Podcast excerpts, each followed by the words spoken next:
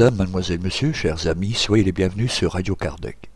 À vous toutes et tous qui nous faites l'amitié de nous écouter, nous vous adressons nos salutations les plus fraternelles. Voici le déroulé de cette seconde et dernière émission de mars 2012. Comme de coutume, nous donnerons la parole à notre frère Michel Thomas, avec qui nous continuerons la lecture du ciel et l'enfer ou la justice divine selon le spiritisme. Notre émission du jour se terminera par les séquences habituelles, à savoir l'agenda des activités spirites francophones, avis et communiqués de nos divers partenaires. Si vous aussi vous avez des activités dont vous voulez faire la promotion, n'hésitez surtout pas. Nous vous invitons à communiquer avec nous. Nous nous ferons un plaisir d'informer nos auditeurs. De plus, nous incitons chacun et chacune à participer. Par des commentaires sur nos émissions ou pour nous proposer des sujets, vous pouvez nous laisser un message sur notre boîte vocale en formant, depuis la Belgique, le 04 227 60 76 ou le 032 4 227 60 76 au départ de la France et le 0352 4 227 60 76 au départ du Grand-Duché de Luxembourg ou tout simplement consulter notre site internet.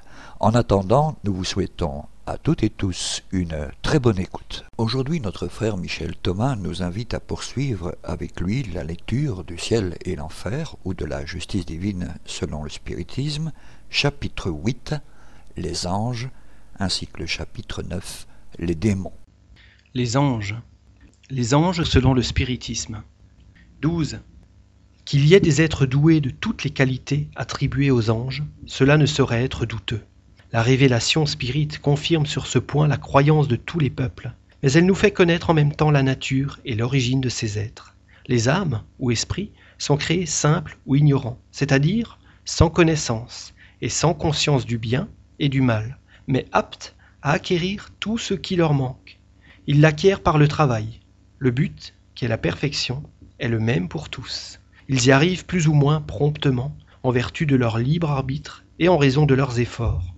Tous ont les mêmes degrés à parcourir, le même travail à accomplir. Dieu ne fait la part ni plus large, ni plus facile aux uns qu'aux autres, parce que tous sont ses enfants, et qu'étant juste, il n'a de préférence pour aucun. Il leur dit, Voici la loi qui doit être votre règle de conduite. Elle seule peut vous mener au but. Tout ce qui est conforme à cette loi est le bien, tout ce qui est contraire est le mal. Vous êtes libre de l'observer ou de l'enfreindre, et vous serez ainsi les arbitres de votre propre sort. Dieu n'a donc point créé le mal. Toutes ces lois sont pour le bien. C'est l'homme lui-même qui crée le mal en enfreignant les lois de Dieu. S'il les observait scrupuleusement, il ne s'écarterait jamais de la bonne voie. 13. Mais l'âme, dans les premières phases de son existence, de même que l'enfant, manque d'expérience. C'est pourquoi elle est faillible. Dieu ne lui donne pas l'expérience, mais il lui donne les moyens de l'acquérir. Chaque faux pas dans la voie du mal est pour elle un retard. Elle en subit les conséquences et apprend à ses dépens ce qu'elle doit éviter. C'est ainsi que peu à peu elle se développe, se perfectionne et avance dans la hiérarchie spirituelle jusqu'à ce qu'elle soit arrivée à l'état de pur esprit ou d'ange. Les anges sont donc les âmes des hommes arrivés au degré de perfection que comporte la créature et jouissant de la plénitude de la félicité promise.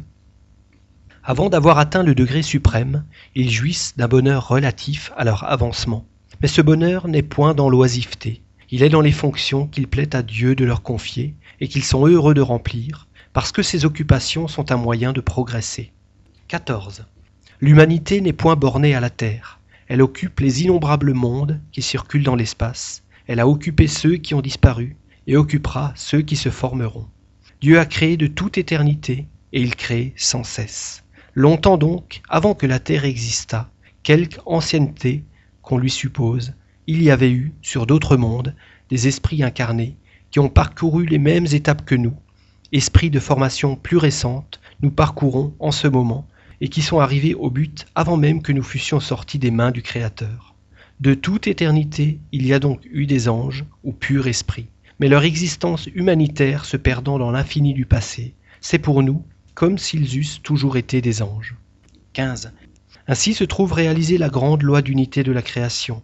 Dieu n'a jamais été inactif. Il a toujours eu de purs esprits, éprouvés et éclairés pour la transmission de ses ordres et pour la direction de toutes les parties de l'univers, depuis le gouvernement des mondes jusqu'aux plus infimes détails. Il n'a donc pas eu besoin de créer des êtres privilégiés, exempts de charges. Anciens ou nouveaux, ont conquis leur grade dans la lutte et par leur propre mérite. Tous enfin sont les fils de leurs œuvres. Ainsi s'accomplit également la souveraine justice de Dieu. Chapitre 9 Les démons. Origine de la croyance aux démons. 1.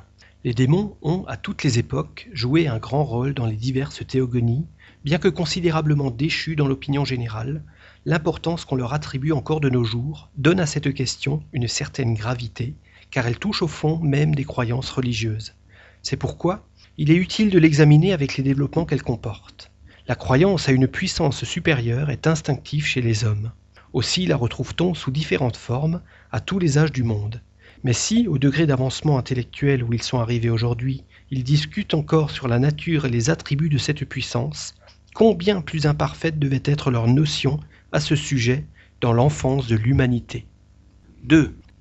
Le tableau qu'on nous représente de l'innocence des peuples primitifs en contemplation devant les beautés de la nature dans laquelle ils admirent la bonté du Créateur est sans doute très poétique, mais il y manque la réalité.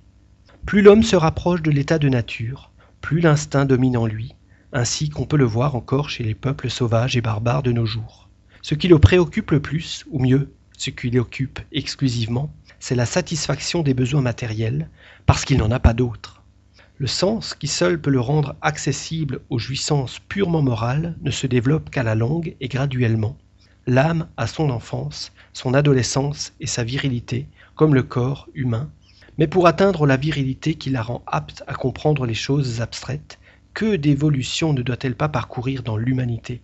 Que d'existence ne lui faut-il pas accomplir? Sans remonter aux premiers âges, voyons autour de nous les gens de nos campagnes et demandons-nous quel sentiment d'admiration éveille en eux la splendeur du soleil levant, la voûte étoilée, le gazouillement des oiseaux, le murmure des ondes claires, les prairies émaillées de fleurs. Pour eux, le soleil se lève parce qu'il en a l'habitude, et pourvu qu'il donne assez de chaleur pour mûrir les récoltes, et pas trop pour les griller. C'est tout ce qu'ils demandent. S'ils regardent le ciel, c'est pour savoir s'il fera beau ou mauvais le lendemain. Que les oiseaux chantent ou non, cela leur est bien égal, pourvu qu'ils ne mangent pas leurs grains. Aux mélodies du rossignol, ils préfèrent le gloussement des poules et le grognement de leurs porcs. Ce qu'ils demandent aux ruisseaux clairs ou bourbeux, c'est de ne pas tarir et de ne pas les inonder. Aux prairies, de donner de bonnes herbes, avec ou sans fleurs. C'est tout ce qu'ils désirent, disons plus, tout ce qu'ils comprennent de la nature. Et cependant, ils sont déjà loin des hommes primitifs. 3. Si nous nous reportons à ces derniers, nous les voyons plus exclusivement encore préoccupés de la satisfaction des besoins matériels. Ce qui sert à y pourvoir et ce qui peut y nuire résume pour eux le bien et le mal en ce monde.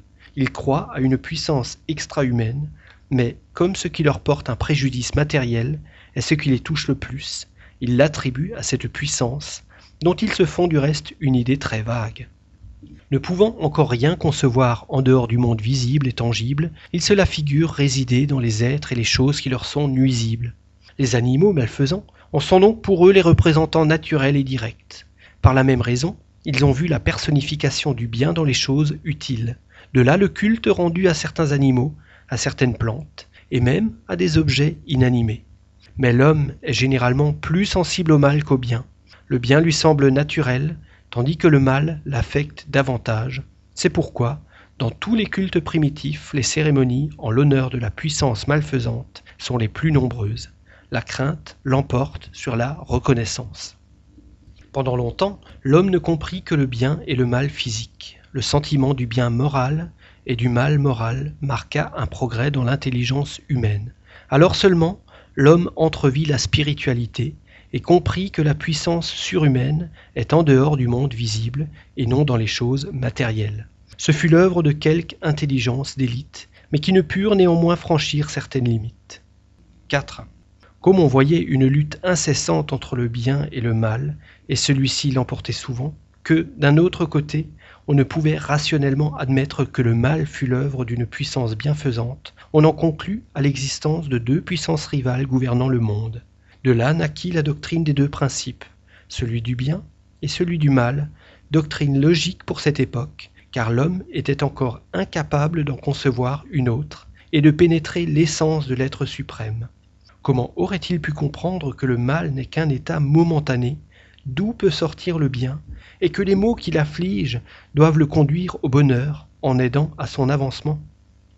Les bornes de son horizon moral ne lui permettaient de rien voir en dehors de la vie présente, ni en avant, ni en arrière. Il ne pouvait comprendre ni qu'il eût progressé, ni qui progresserait encore individuellement, et encore moins que les vicissitudes de la vie sont le résultat de l'imperfection de l'être spirituel qui est en lui, qui préexiste et survit au corps, et s'épure dans une série d'existences, jusqu'à ce qu'il ait atteint la perfection.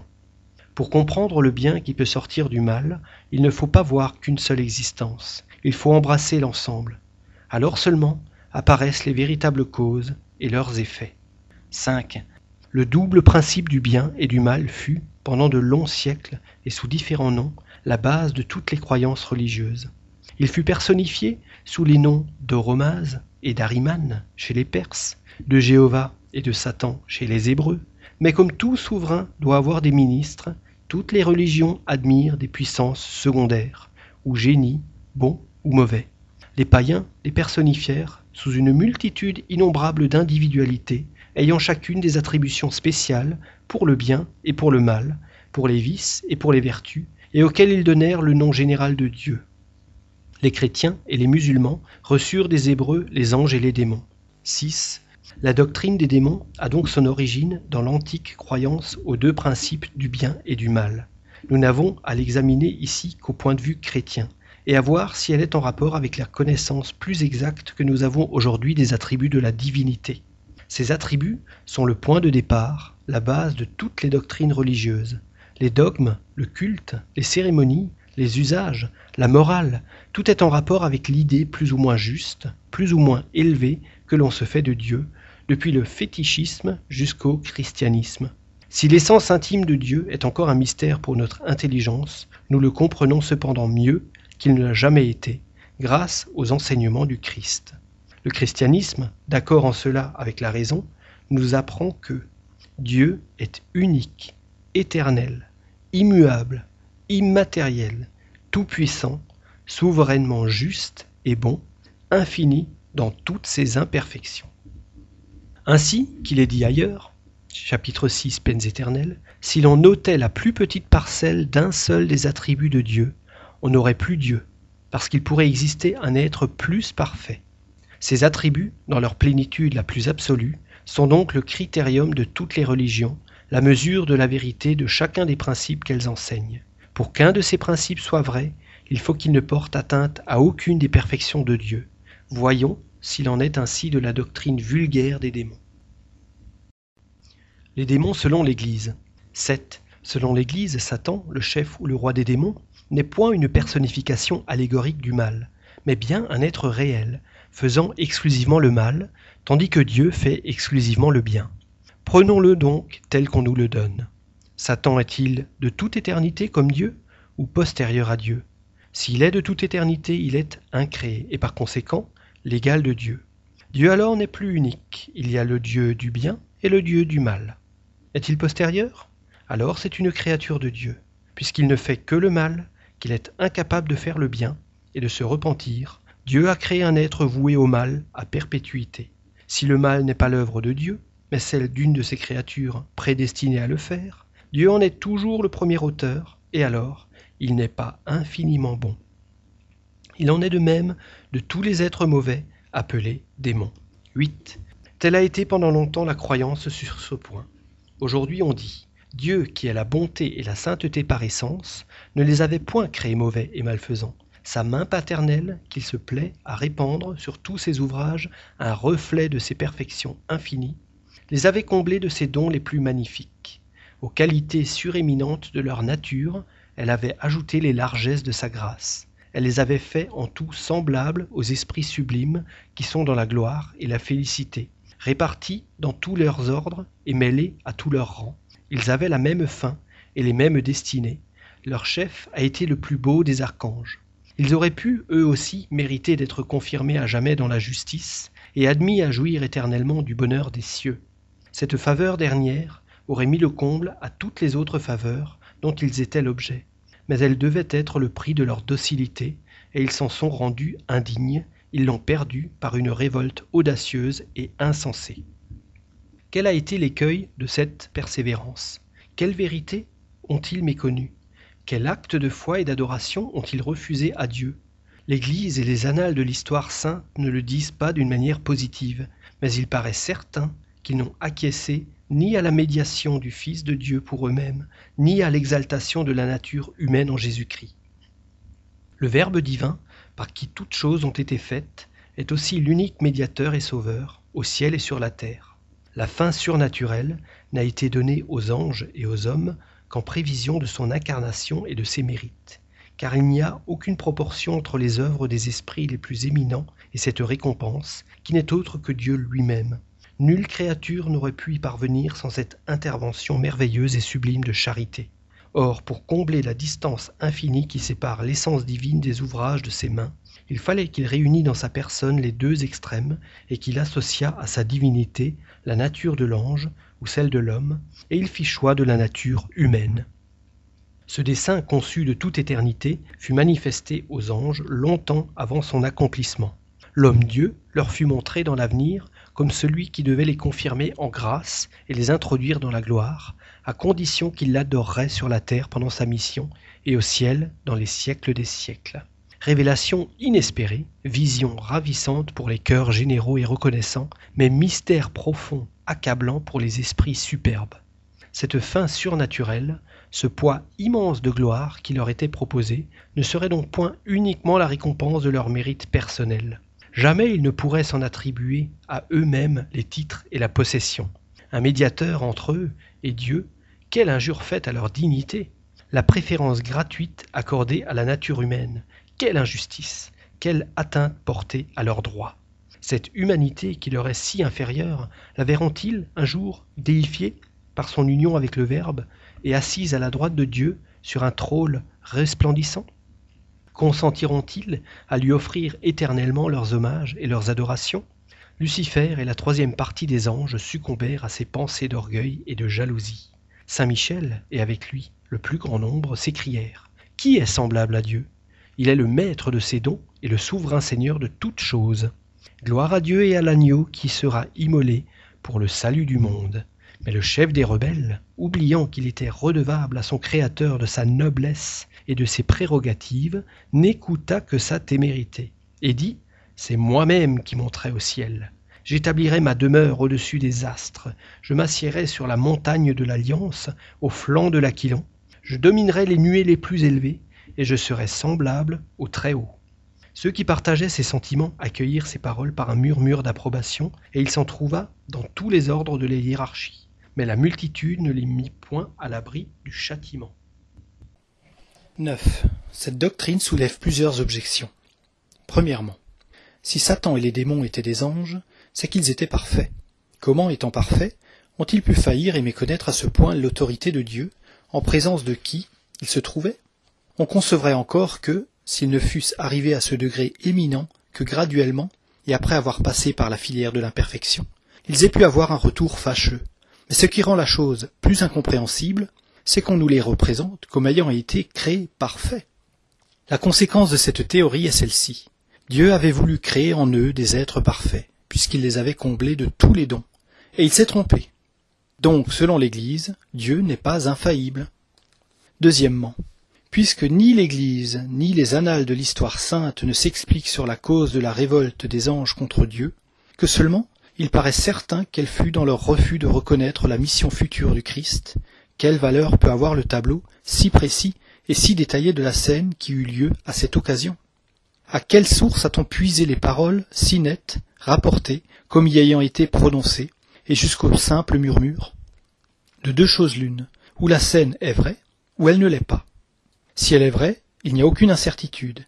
Et alors pourquoi l'Église ne tranche-t-elle pas la question? Si l'Église et l'histoire se taisent, si seulement la cause paraît certaine, ce n'est qu'une supposition, et la description de la scène est une œuvre d'imagination. Troisièmement, les paroles attribuées à Lucifer accusent une ignorance que l'on s'étonne de trouver dans un archange qui, par sa nature même et au degré où il est placé, ne doit pas partager, sur l'organisation de l'univers, les erreurs et les préjugés que les hommes ont professés jusqu'à ce que la science soit venue les éclairer.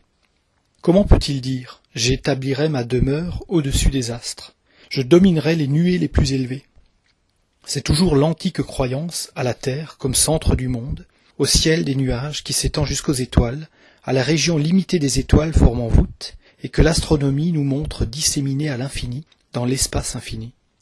Comme on sait aujourd'hui que les nuages ne s'étendent pas au-delà de deux lieues de la surface de la Terre, pour dire qu'il dominera les nuées les plus élevées, et parler des montagnes, il fallait que la scène se passât à la surface de la Terre, et que là fût le séjour des anges. Si ce séjour est dans les régions supérieures, il était inutile de dire qu'il s'élèverait au-delà des nuées. Faire tenir aux anges un langage empreint d'ignorance, c'est avouer que les hommes, aujourd'hui, en savent plus que les anges. L'Église a toujours eu le tort de ne point tenir compte des progrès de la science. 10. La réponse à la première objection se trouve dans le passage suivant. L'écriture et la tradition donnent le nom de ciel au lieu où les anges avaient été placés au moment de leur création. Mais ce n'était point le ciel des cieux. Le ciel de la vision béatifique, où Dieu se montre à ses élus face à face, et où ses élus le contemplent sans effort et sans nuage, car là, il n'y a plus ni danger, ni possibilité de péché. La tentation et la faiblesse y sont inconnues. La justice, la joie, la paix y règnent dans une immuable sécurité. La sainteté et la gloire y sont inadmissibles. C'était donc une autre région céleste, une sphère lumineuse et fortunée, où ces nobles créatures, largement favorisées des communications divines, devaient les recevoir et y adhérer par l'humilité de la foi, avant d'être admises à en voir clairement la réalité dans l'essence même de Dieu. Il résulte de ce qui précède que les anges qui ont failli appartenaient à une catégorie moins élevée, moins parfaite, et qu'ils n'étaient point encore parvenus au lieu suprême où la faute est impossible. Soit, mais alors il y a ici une contradiction manifeste, car il est dit plus haut que Dieu les avait faits en tout semblables aux esprits sublimes, que, répartis dans tous leurs ordres et mêlés à tous leurs rangs, ils avaient la même fin et la même destinée, que leur chef était le plus beau des archanges. S'ils ont été faits en tout semblables aux autres, ils n'étaient donc pas d'une nature inférieure. S'ils étaient mêlés à tous leurs rangs, ils n'étaient pas dans un lieu spécial. L'objection subsiste donc tout entière. 11. Il en est une autre qui est, sans contredit, la plus grave et la plus sérieuse. Il est dit Ce dessein, la médiation du Christ, conçu de toute éternité, festé aux anges longtemps avant son accomplissement. Dieu savait donc de toute éternité que les anges, aussi bien que les hommes, auraient besoin de cette médiation. Il savait, ou il ne savait pas, que certains anges failliraient, que cette chute entraînerait pour eux la damnation éternelle sans espoir de retour, qu'ils seraient destinés à tenter les hommes, que ceux de, ces derniers qui se laisseraient séduire subiraient le même sort. S'il le savait, il a donc créé ces anges, en connaissance de cause, pour leur perte irrévocable et pour celle de la plus grande partie du genre humain. Quoi qu'on dise, il est impossible de concilier leur création dans une pareille prévision avec la souveraine bonté.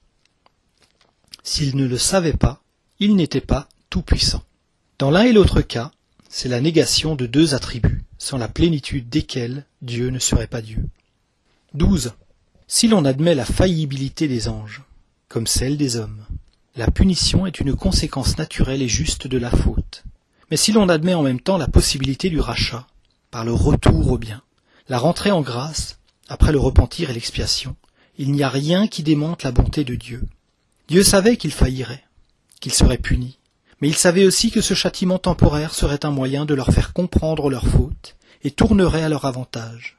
Ainsi se trouverait vérifiée cette parole du prophète Ézéchiel. Dieu ne veut pas la mort du pécheur, mais son salut. Ce qui serait la négation de cette bonté, c'est l'inutilité du repentir et l'impossibilité du retour au bien. Dans cette hypothèse, il est donc rigoureusement exact de dire que ces anges, dès leur création, puisque Dieu ne pouvait l'ignorer, ont été voués au mal, à perpétuité, et prédestinés à devenir démons pour entraîner les hommes au mal. 13. Voyons maintenant quel est leur sort et ce qu'ils font. À peine leur révolte eut-elle éclaté dans le langage des esprits, c'est-à-dire dans les élans de leurs pensées, qu'ils furent bannis irrévocablement de la cité céleste et précipités dans l'abîme. Par ces paroles, nous entendons qu'ils furent relégués dans un lieu de supplice où ils subissent la peine du feu, conformément à ce texte de l'Évangile qui est sorti de la bouche même du Sauveur. Allez, maudits, au feu éternel qui a été préparé pour le démon et pour ses anges. Saint Pierre dit expressément que Dieu les a livrés aux chaînes et aux tortures de l'enfer. Mais tous n'y restent pas perpétuellement. Ce n'est qu'à la fin du monde qu'ils y seront enfermés pour jamais, avec les réprouvés. Présentement, Dieu permet qu'ils occupent encore une place dans cette création à laquelle ils appartiennent, dans l'ordre des choses auxquelles se rattache leur existence, dans les relations, enfin qu'ils devaient avoir avec l'homme, et dont ils font le plus pernicieux abus. Pendant que les uns sont dans leur demeure ténébreuse, et y servent d'instrument à la justice divine, contre les âmes infortunées qu'ils ont séduites, une infinité d'autres, formant des légions invisibles, sous la conduite de leur chef, résident dans les couches inférieures de notre atmosphère, et parcourent toutes les parties du globe. Ils sont mêlés à tout ce qui se passe ici-bas, et ils y prennent le plus souvent une part très active. En ce qui concerne les paroles du Christ sur le supplice du feu éternel, cette question est traitée au chapitre 4, l'enfer. 14. Selon cette doctrine, une partie des démons est seule en enfer, l'autre erre en liberté, se mêlant à tout ce qui se passe ici-bas, se donnant le plaisir de faire le mal, et cela jusqu'à la fin du monde, dont l'époque indéterminée n'aura probablement pas lieu de sitôt. Pourquoi donc cette différence? Sont-ils moins coupables? Non, assurément. À moins qu'ils n'en sortent à tour de rôle, ce qui semblait résulter de ce passage. Pendant que les uns sont dans leur demeure ténébreuse, et y servent d'instrument à la justice divine contre les âmes infortunées qu'ils ont séduites. Leur fonction consiste donc à tourmenter les âmes qu'ils ont séduites. Ainsi, ils ne sont pas chargés de punir celles qui sont coupables de fautes librement et volontairement commises, mais de celles qu'ils ont provoquées. Ils sont à la fois la cause de la faute et l'instrument du châtiment, et, chose que la justice humaine, tout imparfaite qu'elle n'est, n'admettrait pas. La victime qui succombe, par faiblesse, à l'occasion qu'on fait naître pour la tenter, est punie aussi sévèrement que l'agent provocateur qui emploie la ruse et l'astuce. Plus sévèrement même, car elle va en enfer en quittant la terre, pour n'en sortir jamais, et y souffrir sans trêve ni merci pendant l'éternité, tandis que celui qui est la cause première de sa faute jouit du répit et de la liberté jusqu'à la fin du monde. La justice de Dieu n'est-elle donc pas plus parfaite que celle des hommes? 15. Ce n'est pas tout. Dieu permet qu'ils occupent encore une place dans cette création, dans les relations qu'ils devaient avoir avec l'homme, et dont ils font le plus pernicieux abus. Dieu pouvait-il ignorer l'abus qu'il ferait de la liberté qu'il leur accorde Alors pourquoi la leur accorde-t-il? C'est donc en connaissance de cause qu'il livre ses créatures à leur merci, sachant, en vertu de sa toute préscience, qu'elles succomberont et auront le sort des démons. N'avaient-elles pas assez de leur propre faiblesse, sans permettre qu'elles fussent excitées au mal par un ennemi d'autant plus dangereux qu'il est invisible? Encore si le châtiment n'était que temporaire, et si le coupable pouvait se racheter par la réparation. Mais non, il est condamné pour l'éternité. Son repentir, son retour au bien, ses regrets sont superflus. Les démons sont ainsi les agents provocateurs prédestinés à recruter des âmes pour l'enfer, et cela avec la permission de Dieu, qui savait, en créant ces âmes, le sort qui leur était réservé. Que dirait-on sur la terre d'un juge qui en userait ainsi pour peupler les prisons? Étrange idée qu'on nous donne de la divinité d'un Dieu dont les attributs essentiels sont la souveraine justice et la souveraine montée. Et c'est au nom de Jésus-Christ, de celui qui n'a prêché que l'amour, la charité et le pardon, qu'on enseigne de pareilles doctrines. Il fut un temps où de telles anomalies passaient inaperçues. On ne les comprenait pas, on ne les sentait pas. L'homme courbé sous le joug du despotisme soumettait sa raison en aveugle, ou plutôt abdiquait sa raison. Mais aujourd'hui, l'heure de l'émancipation a sonné. Il comprend la justice. Il la veut pendant sa vie et après sa mort. C'est pourquoi il dit Cela n'est pas, cela ne se peut pas, ou Dieu n'est pas Dieu. 16. Le châtiment suit partout ces êtres déchus et maudits. Partout ils portent leur enfer avec eux. Ils n'ont plus ni paix ni repos. Les douceurs mêmes de l'espérance se sont changées pour eux en amertume. Elle leur est odieuse. La main de Dieu les a frappés dans l'acte même de leur péché, et leur volonté s'est obstinée dans le mal. Devenus pervers, ils ne veulent point cesser de l'être, et ils le sont pour toujours. Ils sont après le péché ce que l'homme est après la mort. La réhabilitation de ceux qui sont tombés est donc impossible. Leur perte est désormais sans retour, et ils persévèrent dans leur orgueil vis-à-vis de Dieu, dans leur haine contre son Christ, dans leur jalousie contre l'humanité.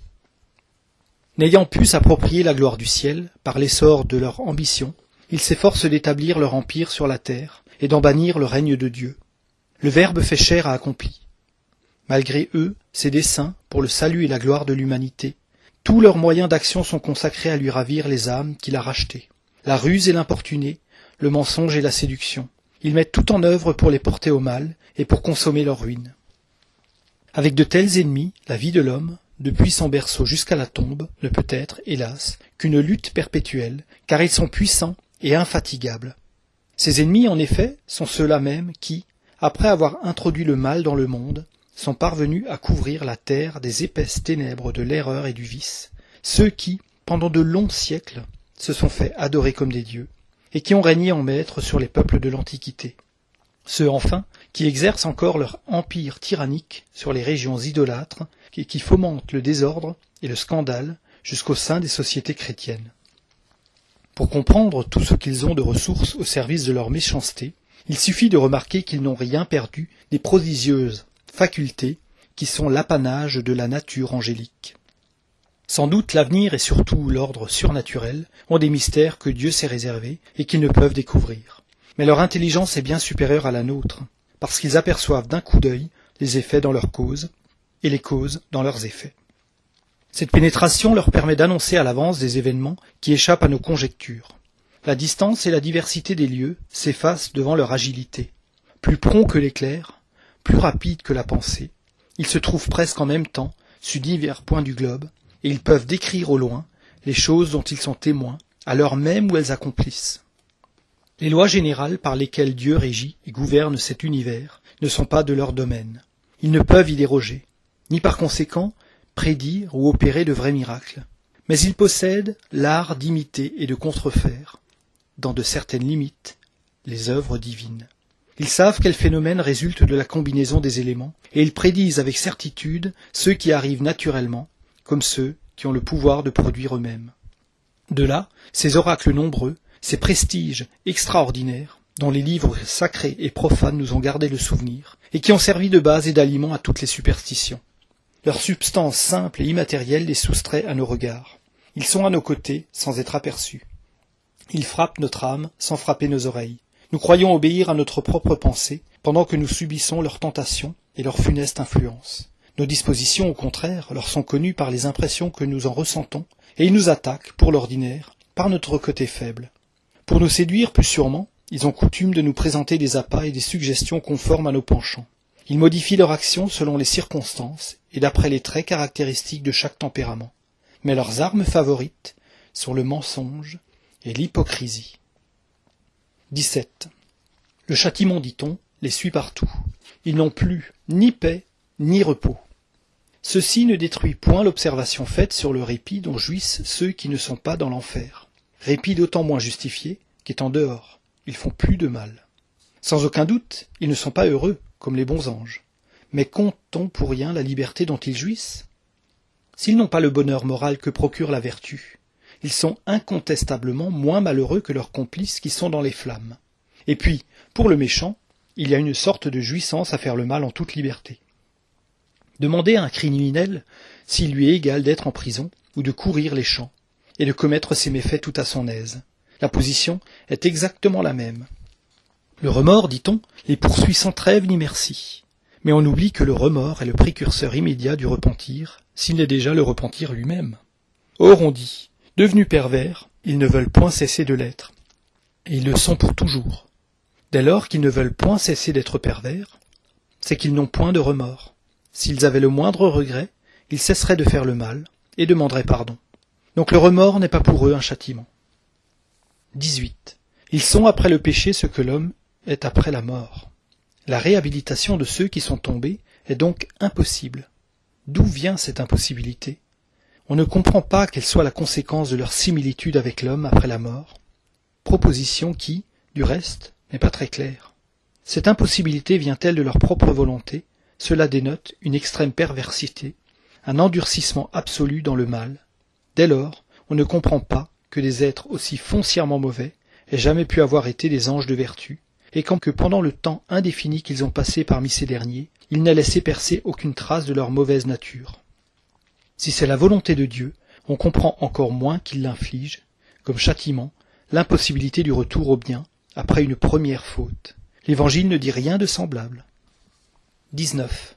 Leur perte, ajoute-t-on, est désormais sans retour, et ils persévèrent dans leur orgueil vis-à-vis -vis de Dieu.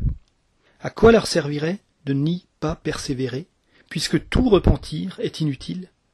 S'ils avaient l'espoir d'une réhabilitation, à quelque prix que ce fût, le bien aurait un but pour eux, tandis qu'il n'en a pas.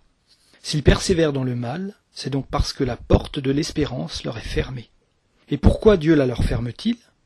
Pour se venger de l'offense qu'il a reçue de leur manque de soumission. Ainsi, pour assouvir son ressentiment contre quelques coupables, il préfère les voir, non seulement souffrir, mais faire le mal plutôt que le bien. Induire au mal et pousser à la perdition éternelle toutes ces créatures du genre humain, alors qu'il suffisait d'un simple acte de clémence pour éviter un si grand désastre, et un désastre prévu de toute éternité. S'agissait-il, par acte de clémence, d'une grâce pure et simple, qui eût peut-être été un encouragement au mal? Non, mais d'un pardon conditionnel, subordonné à un sincère retour au bien. Au lieu d'une parole d'espérance et de miséricorde, on fait dire à Dieu Périsse toute la race humaine, plutôt que ma vengeance. Et l'on s'étonne qu'avec une telle doctrine, il y ait des incrédules et des athées. Est-ce ainsi que Jésus nous représente son Père? Lui qui nous fait une loi expresse de l'oubli et du pardon des offenses, qui nous dit de rendre le bien pour le mal, qui place l'amour des ennemis au premier rang des vertus qui doivent nous mériter le ciel Voudrait-il donc que les hommes fussent meilleurs, plus justes, plus compatissants que Dieu lui-même?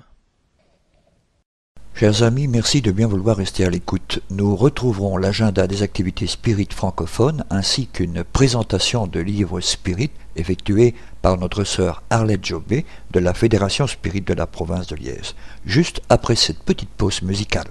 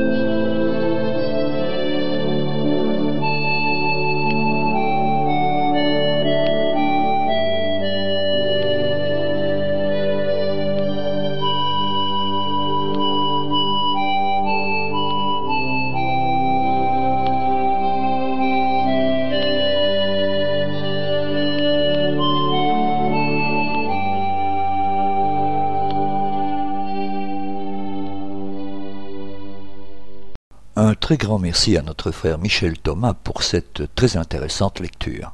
Nous voici arrivés à la séquence réservée à l'agenda des activités spirites en Belgique, en France et Luxembourg.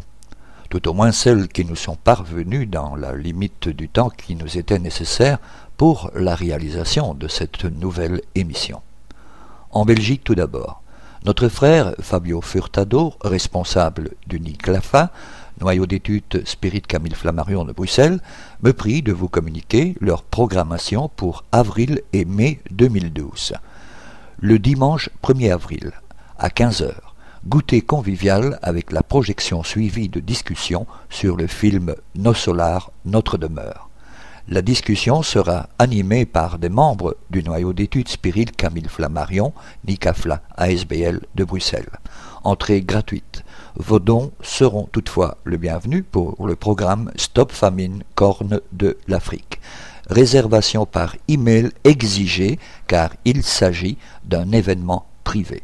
Pour confirmer votre présence ou avoir des, informations, pardon, merci de bien vouloir prendre contact par mail via l'adresse suivante edilaneb en un mot at gmail.com.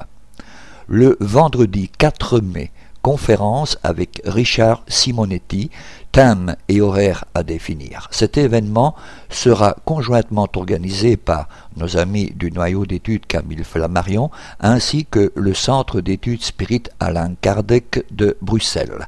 La conférence sera d'ailleurs réalisée au siège social du CESAC à l'adresse suivante rue Louis App 134 1040 à Bruxelles le mercredi 16 mai à 19h45, conférence avec l'orateur Divaldo Franco sur le thème Transition planétaire. L'adresse du jour sera la salle de réunion au rez-de-chaussée de l'immeuble à rue de Tamboche 85 à 1050 XL Bruxelles. Entrée gratuite. Pour rappel, tous les premiers et les troisièmes lundis de chaque mois. Vous pouvez retrouver notre frère Fabio et ses collègues au siège du NICAFLA, noyau d'études Spirit Camille Flammarion, à la rue d'Albany, 103 à Saint-Gilles, de 19h30 à 20h30 pour toute une série de causeries débats sur un thème actuel à la lumière de la philosophie spirit, suivie de l'application de passe magnétique à celles et ceux qui le souhaitent. C'est gratuit et libre. Pas besoin d'inscription, ni de venir obligatoirement toutes les semaines. Il suffit d'arriver juste un peu avant 19h30.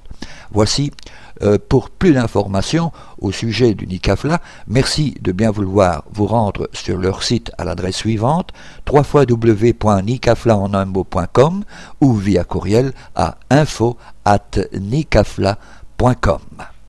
Toujours en Belgique, notre sœur Marcia Alves, responsable du centre philosophique Spirit Nos Solar de Bertry en province du Luxembourg, Belgique, nous prie de vous annoncer la concrétisation d'un projet, la caravane des jeunes spirites.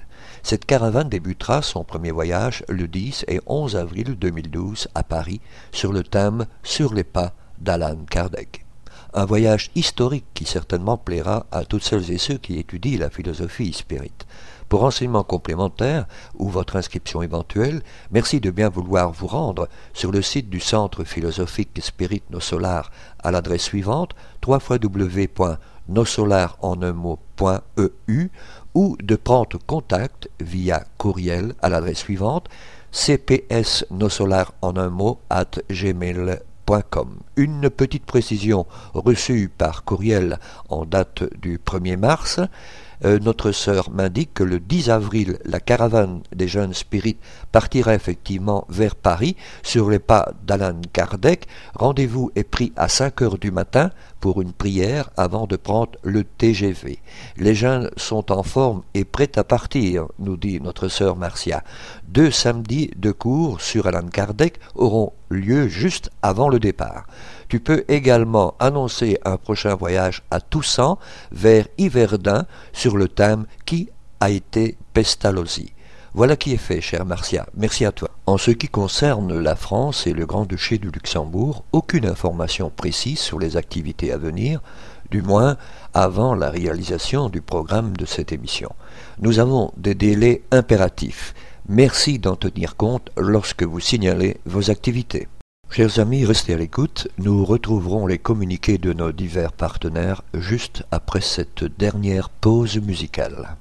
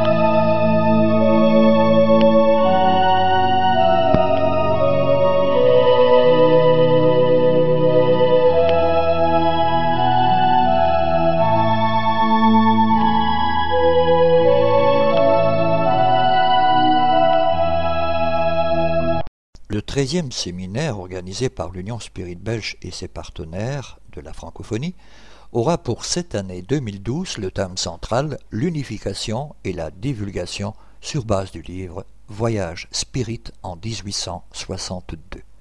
Il aura lieu au domaine de Wégimont en Belgique le samedi 12 mai 2013 de 9h à 18h et le dimanche 13 mai de 9h à 12h30. En effet, cette année et pour la sixième fois consécutive, nous serons au château de Wégimont à proximité de Liège. Magnifique domaine provincial, le château de Wégimont offre un cadre exceptionnel, tant pour les enfants, qui sont d'ailleurs cordialement invités, que pour les adultes. Entouré de verdure et à proximité d'un parc d'attractions familiales, il est accessible aux participants du séminaire. C'est ainsi que, comme à l'accoutumée, nous aurons la possibilité de loger sur place et de nous restaurer pour un prix plus que démocratique nous profiterons de cette belle opportunité pour vivre un moment privilégié de fraternité et d'échange tout en nous instruisant. Ce séminaire sera aussi l'occasion de nous retrouver pour la sixième fois en famille, parents, enfants, petits-enfants. Dans ce but, diverses activités seront organisées pour les enfants. Cette année, en effet, nous ne pouvions pas ne pas parler du livre Voyage Spirit en 1862 qui fête son 150e anniversaire. Cet ouvrage de base de la philosophie spirit est très intéressant pour ceux qui souhaitent connaître les observations sur l'état du spiritisme faites par Alan Kardec à cette époque, ainsi que les instructions données dans les différents groupes et la façon de former des groupes et sociétés spirites. Nous aborderons également d'autres thèmes avec la venue d'invités surprises. Les soirées seront égayées par différentes activités. Les places étant limitées, les inscriptions seront prises en considération en fonction des dates d'inscription et du paiement. Pour nous permettre d'organiser au mieux cet événement, ne tardez pas à vous inscrire le plus tôt possible en précisant le nombre de places nécessaires. La date ultime pour l'inscription pour le logement est le 30 avril 2012. Le nombre de places étant limité, les inscriptions seront prises par ordre chronologique d'arrivée. Le logement est possible à partir du vendredi, mais il n'est pas obligatoire. Pour tout renseignement formulaire d'inscription, merci de bien vouloir vous rendre sur le site de l'Union Spirit Belge à l'adresse suivante www.spirit.be. Le mouvement spirit francophone, formé par les membres du mouvement spirit de plusieurs pays francophones, incluant à ce jour la France, la Belgique, le Luxembourg et le Québec, s'est mobilisé pour la formation d'une équipe de travail visant à la composition, à l'édition et à la distribution de la revue Spirit en langue française. Le but de cette équipe est de diffuser plus largement la revue Spirit, de la rendre toujours plus attractive et intéressante, tant pour les spirites que pour les personnes s'intéressant au spiritisme selon l'orientation donnée par les esprits à son fondateur Alan Kardec. Vous pouvez vous abonner dès maintenant via l'adresse postale suivante, Monsieur Jean-Pierre Pipineau, 9 Chemin du Pinge, Le Passage, 47 520 France. La revue Spirit, un an, 4 numéros, 20 euros. Abonnement pour l'étranger, 29 euros, par chèque à l'ordre du mouvement Spirit francophone. Ou pour la commander par courriel à l'adresse suivante, jpp.lmsf.org. Au sujet du livre, et en particulièrement en France, toute commande de livre spirit peut également être effectuée auprès de notre frère Jean-Pierre Pipineau via l'adresse courriel jppno.sfr.fr. Nous voici arrivés à la séquence réservée à la présentation de livres spirit. Ces livres sont disponibles auprès de la Fédération Spirit de la province de Liège, 43 rue Maguin à 4000 Liège, Belgique, via l'adresse courriel fslp at spirit-sans-s.be. Bonjour Arlette. Bonjour Gérard. Voici la présentation de deux livres écrits par Francisco Candido Xavier, dictés par l'esprit d'Emmanuel. Le premier a pour titre Vers la lumière. Le deuxième, Jésus chez vous. Vers la lumière apporte à celui qui cherche à comprendre notre monde ou souhaite savoir vers où va l'humanité pourra trouver la réponse à quelques questions qu'il se pose. Les événements, les faits, les situations et les personnages les plus importants qui ont marqué notre évolution à travers le temps sont retracés ici et présentés dans un remarquable travail de synthèse historique. Les missions de certains esprits comme ceux de Krishna, Bouddha, Abraham, Moïse, Fuxi, Confucius, Laozi, Solon, Socrate, Platon, Mahomet, les prophètes d'Israël, les apôtres, Paul de Tarse, François d'Assise, Luther et Alain Kardec sont analysés à travers ces pages. Dans les quelques lignes de son introduction, Emmanuel révèle ceci. Devant nos yeux spirituels, les fantômes des civilisations mortes passent. Passent les races et les générations, les langues et les peuples, les pays et les frontières, les sciences et les religions. Seul Jésus n'est pas passé sur ce pénible chemin des races, car il est la lumière du principe, et entre ses mains miséricordieuses reposent les destinées du monde. Dans cette œuvre, l'auteur spirituel nous démontre que par le déterminisme divin, nous avançons inexorablement vers la lumière. À présent, je vais vous parler du deuxième livre, Jésus chez vous. Ce livre nous présente les sublimes leçons qu'enseignait Jésus chez Simon-Pierre lors des réunions qui furent les premiers cultes chrétiens à la maison. Les thèmes tels que l'amour du prochain, la valeur du travail, la compassion, l'éducation, etc., y sont abordés. On y découvre à quel point le message évangélique est encore actuel, facile à comprendre, accessible à tous. Il met également l'accent sur le besoin de chacun de faire sa réforme intime, en remettant ses pensées, ses actes, sa conduite et ses attitudes en question pour tenter de les ajuster à la morale chrétienne véritable. La réunion familiale hebdomadaire autour de l'Évangile est une pratique très utile pour les chrétiens.